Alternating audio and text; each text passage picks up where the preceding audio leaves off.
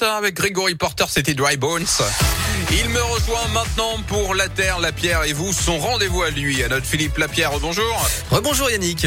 Bon, et J-1 avant la marche pour le climat où je me trompe Exactement Yannick, Ah. c'est une énorme mobilisation qui se prépare hein, demain samedi. Des manifs pour le climat vont avoir lieu dans plus de 130 villes de France, dont Lyon, Clermont-Ferrand, Roanne, Vienne, Bourg-en-Bresse, Montluçon, Cluny, Valence ou encore Grenoble. Cet appel national est soutenu par plus de 450 organisations. Cette action dénonce l'absence des questions d'écologie dans la campagne présidentielle. Ce sujet a occupé moins de 2% du temps de parole la semaine dernière, alors ouais. même que le deuxième rapport du GIEC nous alertant sur le réchauffement climatique est sorti. L'environnement est euh, la troisième préoccupation des Français. La marche pour le climat appelle donc les candidats et les candidates à prendre position. Il est question dans cette manif du changement climatique.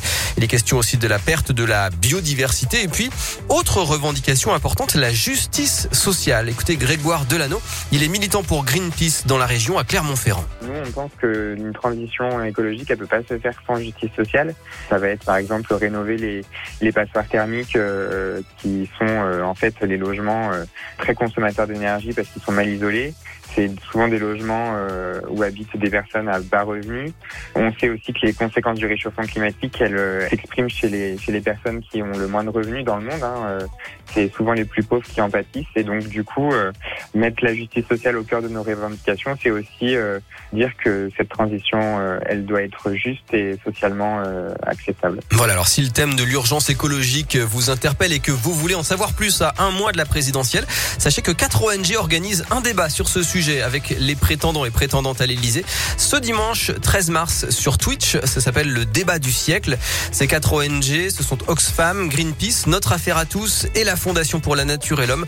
Ce sont elles aussi qui sont à l'origine de l'affaire du siècle. Souvenez-vous, elles avaient fait condamner l'État français par la justice pour inaction climatique.